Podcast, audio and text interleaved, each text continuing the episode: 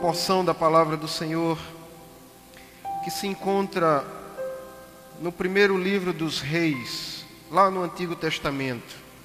Primeiro Reis, capítulo 17, do versículo 8 até o versículo 16.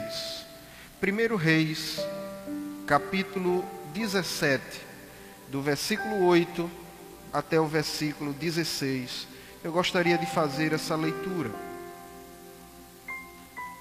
Primeiro Reis, capítulo 17, do versículo 8 até o versículo 16, a palavra do Senhor nos diz assim: Então lhe veio a palavra do Senhor dizendo: Dispõe-te e vai a Sarepta, que pertence a Sidom, e demora-te ali, onde ordenei a uma mulher viúva que te dê comida. Então ele se levantou e se foi a Sarepta Chegando à porta da cidade, estava ali uma mulher viúva, apanhando lenha. E ele a chamou e lhe disse: Traze-me, peço-te, uma vasilha de água para eu beber. Indo ela a buscá-la, ele a chamou e lhe disse: Traze-me também um bocado de pão na tua mão. Porém ela lhe respondeu: Tão certo como vive o Senhor teu Deus, nada tenho cozido Há somente um punhado de farinha numa panela e um pouco de azeite numa botija. E veis aqui, apanhei dois cavacos e vou preparar esse resto de comida para mim e para meu filho. Comê-lo-emos e morreremos. Elias lhe disse: Não temas, vai e faze o que disseste. Mas primeiro faze dele para mim um bolo pequeno e traze-mo aqui. Depois farás para ti e para teu filho. Porque assim diz o Senhor, Deus de Israel: a farinha da tua panela não se acabará, e o azeite da tua botija não faltará, até o dia em que o Senhor fizer chover sobre a terra. Foi ela, foi ela e fez segundo a palavra de Elias.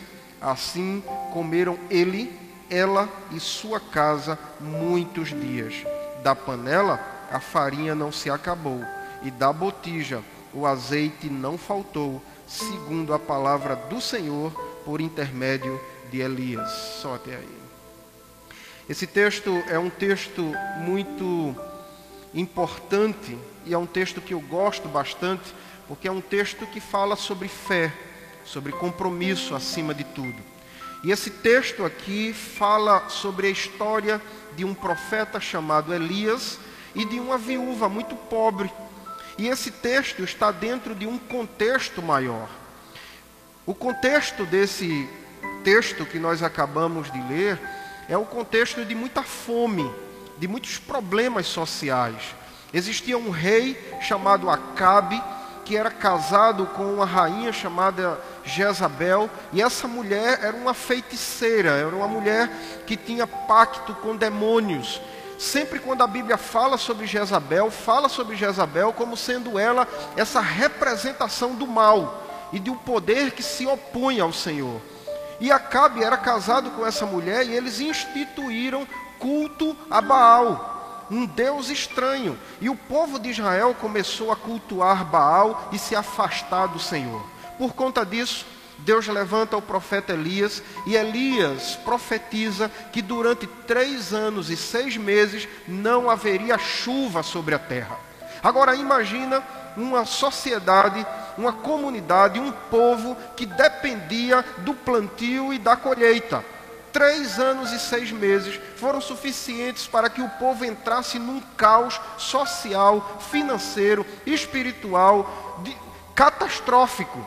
E aí estava Elias e uma viúva pobre, que já não tinha mais o que comer, já não tinha mais comida na sua casa, mas essas duas personagens, esse homem e essa mulher, juntamente com o filho dessa viúva, são pessoas que ficaram sustentados pela graça e pela misericórdia do Senhor. E mesmo diante de todo o caos, Deus sustentou essa casa, essa viúva, esse menino e esse profeta. E diante desse quadro tenebroso, eu gostaria de trazer para cada um de nós o seguinte tema nessa noite: fé e compromisso com o Senhor. E eu gostaria de retirar algumas lições desse texto para mim e para você. E gostaria de começar pelo começo, porque a Bíblia diz no versículo 8: Então lhe veio a palavra do Senhor, dizendo. A Bíblia começa falando que a palavra de Deus foi até Elias. E é fabulosa essa expressão, a veio a palavra do Senhor, porque todas as vezes que a Bíblia traz essa expressão, veio a palavra do Senhor, é porque Deus se comunica com o homem e Deus muda a história caótica e traz uma outra perspectiva de vida. É interessante porque a Bíblia diz que Deus foi até Elias. E Elias ouviu a palavra do Senhor, ele compreendeu a vontade de Deus. A primeira lição que me vem nesse texto, segundo esse versículo, é que Elias ouvia a palavra do Senhor. Agora, deixa eu dizer uma coisa para você. Uma das coisas que nós mais precisamos nos dias de hoje são pessoas que ouvem e cumprem a palavra do Senhor. Irmãos, nós nunca tivemos um tempo onde o conhecimento foi tão acessível. O problema do ser humano não é necessariamente conhecimento cognitivo.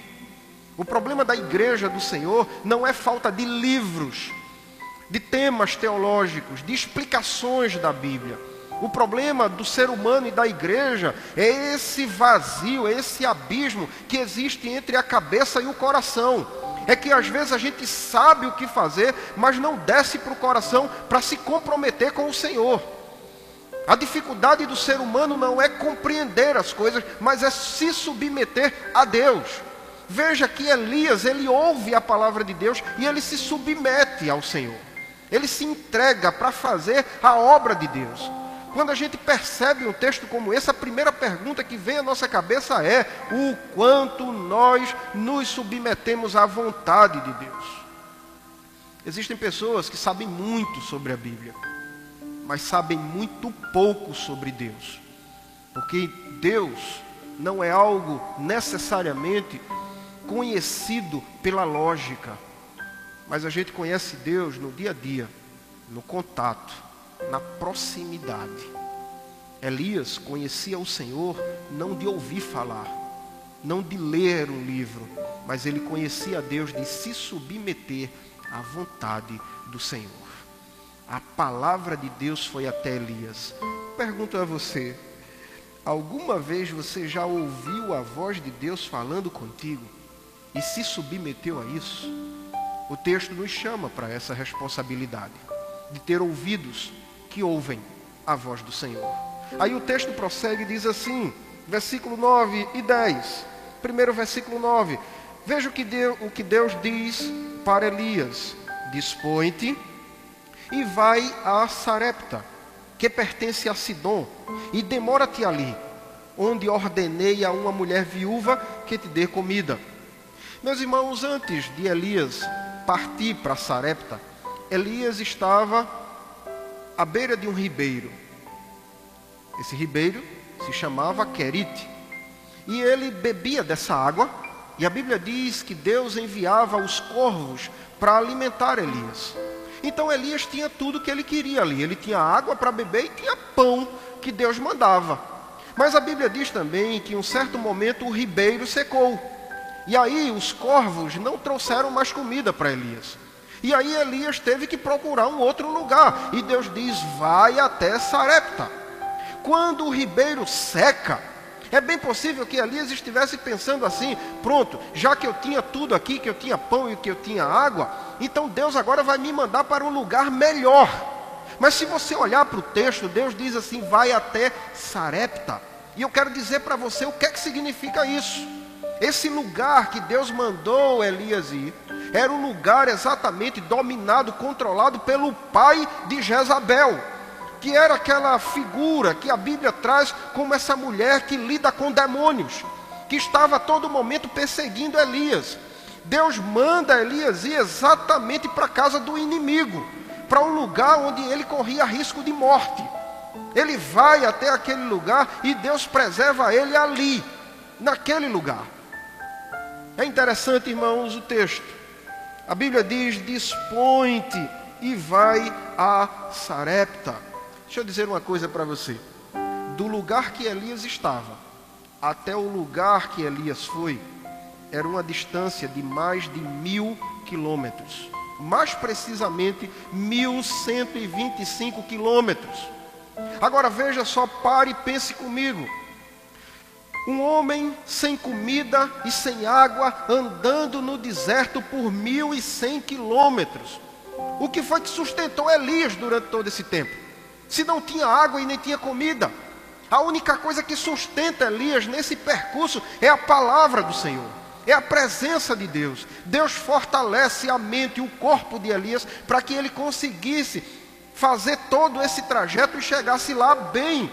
E ele vai para um lugar que eu, particularmente, diria para o Senhor: Senhor, eu não quero ir para aí.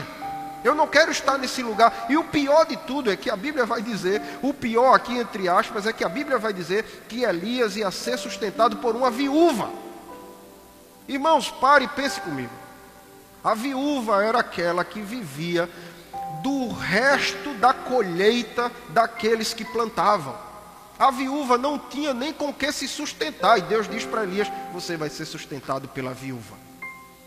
Então era um lugar ruim, para comer ruim, para ser sustentado por uma mulher que já vivia das sobras das plantações de outros. Mas é interessante que mesmo esse lugar que do ponto de vista humano ele é ruim, esse lugar era o centro da vontade de Deus para Elias. E o que eu quero dizer para mim e para você nessa noite é isso.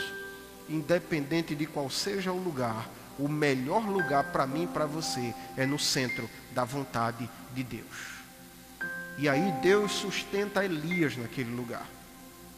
Dá para Elias pão dá para Elias companhia, dá para ele sustentação, porque ele estava no centro da vontade de Deus. Louvado seja o Senhor, porque ele percebeu isso, que o melhor lugar para a sua vida é o centro da vontade do Senhor. Eu nunca me esqueço de um senhor que conversei certa vez. Ele foi um homem que durante sua infância ele escutou muito a pregação do Evangelho de sua própria mãe. Ele cresceu ouvindo a pregação. Sua mãe o levava para a igreja. Mas adolescente, ele perdeu a mãe, a mãe faleceu. E esse rapaz, ele enveredou pelo caminho das drogas, da pornografia, da bebedeira, dos prazeres transitórios do pecado e ele se afastou completamente. Viveu toda a vida dissolutamente. Casou-se com uma mulher, teve dois filhos. Tinha uma vida boa, um emprego bom, ganhava muito dinheiro. Mas chegou um tempo, quase aos 40 anos de idade, que ele tinha um incômodo no coração, porque ele percebia que toda aquela vida de prostituição que ainda vivia, mesmo casado, ele tinha tantos e tantos casos fora do casamento, conhecera tantas outras mulheres fora do seu casamento, teve inclusive outros filhos fora do casamento. Era um homem que se envolvia com orgias, com tantas coisas erradas para ter lucro pessoal. E uma noite ele vai dormir depois de passar o dia inteiro em bebedeiras e em orgia, ele vai dormir. E quando ele dorme, de madrugada ele se acorda com um aperto no coração, um peso no coração. E quando ele se acorda, ele dá um grito de noite. A sua esposa olha assustada e pergunta para ele o que foi. E ele diz assim: Deus falou comigo. E a sua esposa diz: Mas ele falou o quê? E ele fica nervoso, ele se levanta, ele toma água, ele volta para a cama. E quando o dia amanhece, ele vai fazer os seus compromissos e mais uma vez entra na vida de orgia. Só que quando ele entra naquele ambiente, ele olha para tudo aquilo e acha tudo aquilo estranho. Ele faz meia volta, volta para casa.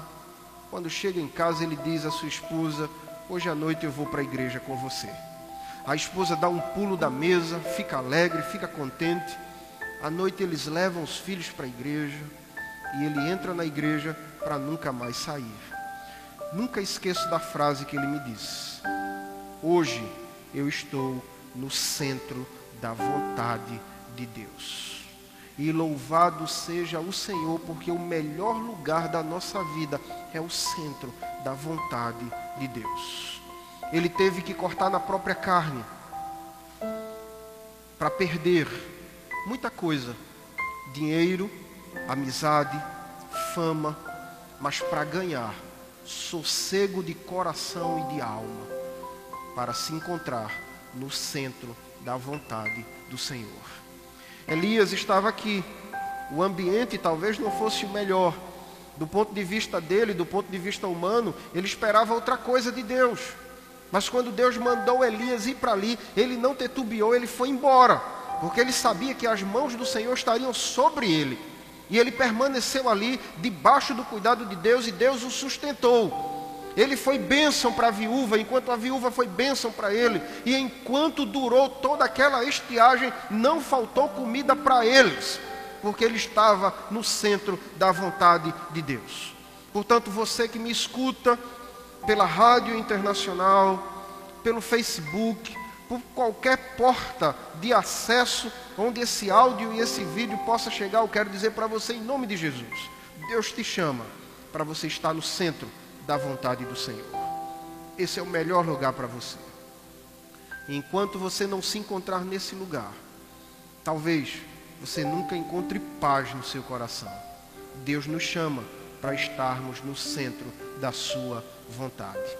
O texto ainda diz assim, acompanhe comigo. No versículo 10 e 11 desse texto, a palavra de Deus diz: Então ele se levantou-se e foi a Serepta Chegando à porta da cidade, estava ali uma mulher viúva, apanhando lenha. Ele a chamou e lhe disse: Traze-me, peço-te uma vasilha de água para eu beber. Indo ela a buscá-la, ele a chamou e lhe disse: Traze-me também um bocado de pão na tua mão. Eu acho interessante isso. Elias vinha faminto, depois de um trajeto, um percurso extremamente longo, faminto, sedento, e a Bíblia diz, é clara, que ele chega na porta da cidade, ele vai entrar na cidade e ele já encontra uma viúva. Não existia nenhuma placa na testa da viúva dizendo assim: Eu sou a pessoa que Deus preparou para servir você. Mas eu acho que Elias vinha com tanta sede, com tanta fome, principalmente fome, que acompanhe comigo o raciocínio. Veja como Elias pensou. Hoje é difícil pensar desse jeito porque nós somos seres contemporâneos. Hoje nós somos acostumados com o fogão a gás, com o micro-ondas, com o forno elétrico, mas antigamente para se cozinhar precisava de lenha. Então, se a mulher saísse para buscar lenha, é porque era um indicativo de que tinha comida em casa, porque ela precisava daquela lenha para cozinhar. Quando Elias entra, chega na porta da cidade, ele vê que uma mulher está catando lenha. Então, se tem lenha, tem fogo, e se tem fogo, tem comida. O raciocínio dele é lógico. E quando ele chega aqui, encontra aquela mulher, ele trava um diálogo com aquela mulher e ele percebe que aquela era a mulher específica que Deus havia levantado para cuidar dele e lhe dar comida. Ele pensa desse jeito, ele pensa dessa forma. É a forma natural humana. Se tem lenha, tem fogo, e se tem fogo, tem comida. Mas Elias se enganou. Tinha lenha, tinha fogo, mas não tinha comida. E mais uma vez eu consigo perceber aqui a necessidade que nós temos de depender do Senhor. Às vezes, aos olhos humanos, tem tudo que a gente espera ter, mas no fundo, no fundo, não tem aquilo que Deus gostaria que tivesse. Elias chega, fala com aquela mulher, aquela mulher vai para casa, e quando ela está indo buscar comida, perdão, água, Elias diz assim: traz também comida, traz um bolo pequeno para mim. E aquela mulher olha, eu não sei o que você pensaria, mas eu pensaria o seguinte: puxa vida, eu só tenho um pouco de farinha um pouco de azeite. Eu vou comer com o meu filho, vou esperar a morte. Eu vou pegar esse azeite e essa farinha para entregar para um estranho que eu não conheço? Só alguém que tivesse muita fé E alguém que tivesse um contato muito próximo com Deus entenderia o que estava acontecendo ali. E aquela viúva entendeu. Aquela viúva compreendeu que aquele homem era um homem diferente. Era um homem que mostrava a Deus. Quando se olhava para Elias, se conseguia enxergar o Senhor. E aquela mulher compreendia uma coisa: se Deus cuida dele e ele está comigo, eu vou ser cuidada também por Deus. E é tão interessante que essa mulher abre o coração e a vida para o Senhor, para ajudar aquele profeta, para dar tudo aquilo que ela tem em casa para socorrer aquele homem.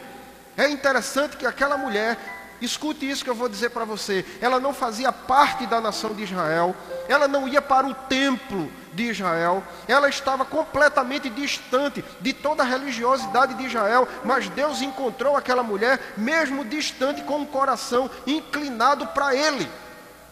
E Deus resgata aquela mulher, fazendo com que Elias esteja ali, e Deus abençoa Elias e, consequentemente, abençoa a vida daquela mulher. Mas foi preciso ela ter fé suficiente para olhar não com os olhos humanos, mas para olhar com os olhos espirituais, para entender o plano de Deus. Não existia nada na casa dela a não ser um bolo de farinha, um pouco de azeite, mas aquilo que, que ela tinha, ela entregou ao Senhor, entendendo que o Senhor multiplicaria. E louvado seja Deus, que Deus é perito em multiplicar aquilo que quase não existe, que é a sobra, que é o resto que está se acabando. Deus faz multiplicar para a sua glória. Mas é preciso a gente ver com os olhos espirituais o que Deus está fazendo ao nosso redor. Louvado seja Deus, que Deus é aquele que no meio da crise, Ele faz brotar água. Deus é aquele, Jesus diz, que ele colhe onde não plantou. Esse é o poder de Deus. E Deus supre mesmo em meio às crises. Eu conversava com uma pessoa há uma semana atrás, que é dona de um estabelecimento, um comércio. E diga-se de passagem que um comércio que é muito vulnerável a essa crise toda que nós estamos vivendo. E enquanto muitas outras lojas do mesmo segmento fecharam, ela me dizia: Deus, no meio da crise, proveu tudo aquilo que a gente precisava. Nenhum dos nossos funcionários foi demitido. Nós não deixamos de pagar uma só conta. Deus proveu para nós. Mas isso só é possível para aqueles que de fato olham para o Senhor e dizem: Senhor, está aqui a minha vida. Esse comércio não é meu, é teu. E enquanto for de tua vontade, ele persiste, ele resiste. E você pode ter certeza de uma coisa, irmãos: Deus supre as nossas necessidades. Louvado seja Deus, Deus supre as nossas necessidades. Mesmo em meio às crises, o Senhor supre. O texto prossegue, acompanhe comigo o que diz o versículo 12. Porém ela respondeu: Tão certo como vive o Senhor teu Deus, nada tenho cozido. Há somente um punhado de farinha numa panela e um pouco de azeite numa botija. E veis aqui, apanhei dois cavacos e vou preparar esse resto de comida para mim e para meu filho. Comemos e morreremos. Escute o que essa mulher diz. Nós vamos comer e nós vamos morrer. Existe frase mais depressiva do que essa? Existe frase que angustia mais o coração do que essa? De uma mulher viúva que olha para alguém e diz assim: Eu vou preparar comida para alimentar o meu filho, vou comer e vou esperar a morte. Essa mulher não conseguia ver além daquele horizonte, apesar de que ela era uma mulher realista. Não tinha absolutamente nada de bom ao seu redor, tudo tramava para a morte. E ela só via isso. Nós vamos comer e nós vamos morrer. É preciso, irmãos, uma outra lição que o texto me ensina. É preciso nós termos, de fato, um olhar realista para as coisas. Às vezes o quadro é quase que imutável do ponto de vista humano. Está tudo perdido. Não tem saída. Mas louvado seja Deus, que o texto não termina aqui. Apesar desse desespero dessa mulher, veja o que é que acontece no versículo seguinte. Versículo 13. Elias lhe disse: Não temas. E essa frase é sensacional de Elias. Ele olha para a mulher, vê que a mulher está aflita, ela está deprimida, ela está ansiosa, ela perdeu a esperança, ela não sabe o que fazer, ela só vê a morte à sua frente, ela olha para o seu filho, possivelmente era uma criança ainda, ela percebe que seu filho precisa de ajuda. Se ela pudesse, ela cortava da própria carne e daria para o filho comer, mas não pode. Ela se entrega completamente àquilo e Elias vê isso na face daquela mulher. E quando Elias vê isso na face da mulher, ele diz: Não temas. A expressão aqui é: Não tenha medo. Não não coloque o seu coração naquilo que ainda vai acontecer, porque eu tenho um Deus que pode mudar o presente. E mudando esse presente, o futuro vai ser melhor. Elias olha para aquela mulher e diz: De onde eu vim? Eu vim debaixo da graça de um Deus que me sustentou nesse deserto. Não tinha comida, não tinha água, mas Deus me sustentou e, da mesma forma que me sustentou, vai sustentar você. Não temas. Aí veja a frase de Elias, é fantástica. Ele diz assim: Vai e faze o que disseste, mas primeiro, faze dele para mim um bolo pequeno e traze-mo aqui fora. Depois fará para ti e para o teu filho. Eu não sei se vocês percebem a fé de Elias, porque só tinha comida para dois: é para a viúva e para o filho. Ela foi dizendo logo: só tem comida para mim e para ele. Mas a fé de Elias era o seguinte: se você fizer para mim, vai ter para você e para seu filho. Em outras palavras, se você entregar para Deus, não vai faltar nem para você, nem para o seu filho. O que fica claro ali é o seguinte: entregue para o Senhor e deixe que o Senhor vai fazer por você. Aí aquela mulher faz o seguinte: o texto prossegue. Versículo 13, versículo 14: Porque assim diz o Senhor Deus de Israel: A farinha da tua panela não se acabará, o azeite da botija não faltará até o dia em que o Senhor fizer chover sobre a terra. É interessante o que Elias diz. Elias disse o seguinte: agora já não é mais você e seu filho. Agora chegou o homem de Deus e Deus está aqui também. E quando Deus está, vai ter fartura e não vai acabar nada que existe, exista na tua panela.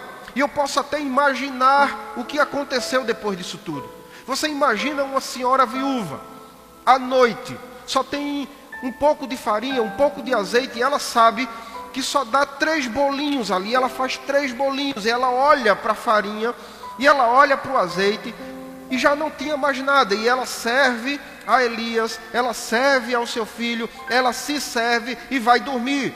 E ela vai dormir pensando, e agora acabou da botija. Mas quando ela acorda no outro dia, que ela vai ver a botija, a botija está cheia. Quando ela vai ver, o pote está cheio. E aí Deus faz sair e gerar do nada, porque Ele é Deus sobre todas as coisas. E aí não existe lógica para isso humana que possa explicar. A única lógica é a lógica de Deus, porque Ele faz como quer.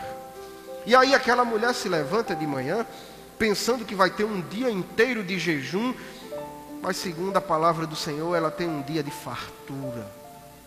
Louvado seja o Senhor. Elias diz: Não faltará até o dia em que chover sobre a terra. Louvado seja Deus, isso só foi possível por causa da fé daquela mulher. Só foi possível por causa da ousadia daquela mulher de entregar tudo nas mãos do Senhor. E foi possível por causa da ousadia daquele homem que foi até aquele lugar, mesmo sendo completamente contrário à sua vontade, mas ele foi para estar no centro da vontade do Senhor. Aí veja o desfecho desse texto. Versículo 15: Foi ela, e fez segundo a palavra de Elias.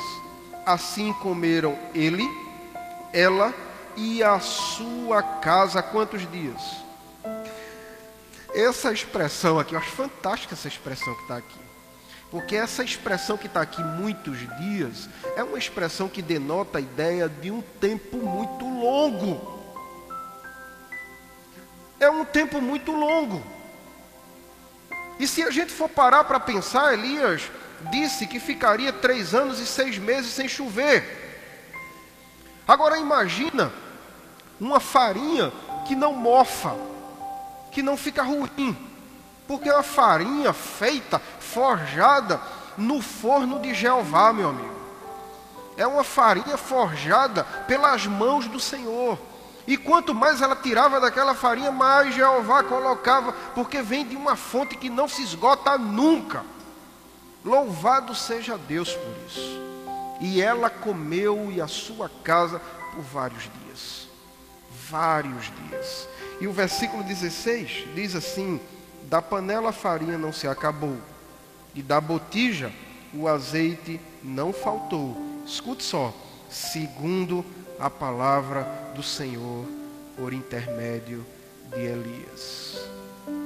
E se você prestar bem direitinho a atenção, esse texto termina do mesmo jeito que começou. Porque começa dizendo que a palavra do Senhor foi até Elias. E termina dizendo que eles comeram segundo a palavra do Senhor. Isso implica dizer, irmãos, que a nossa vida tem que começar segundo a palavra do Senhor e encerrar segundo a palavra do Senhor. E essa palavra tem que ser audível a ouvidos como o meu e como o seu. Porque quando nós ouvimos e praticamos, nós fazemos a nossa fé ficar mais robusta e mais forte. Precisa de cada um de nós ter a sensibilidade de ouvir a palavra de Deus. E acima de tudo, de se comprometer em estar no centro da vontade do Senhor. Faça isso, que você vai ver que da botija não vai faltar azeite, nem da vasilha vai faltar farinha. O Senhor é aquele que nos supre. Pense nisso, que o Senhor nos abençoe. Em nome de Jesus.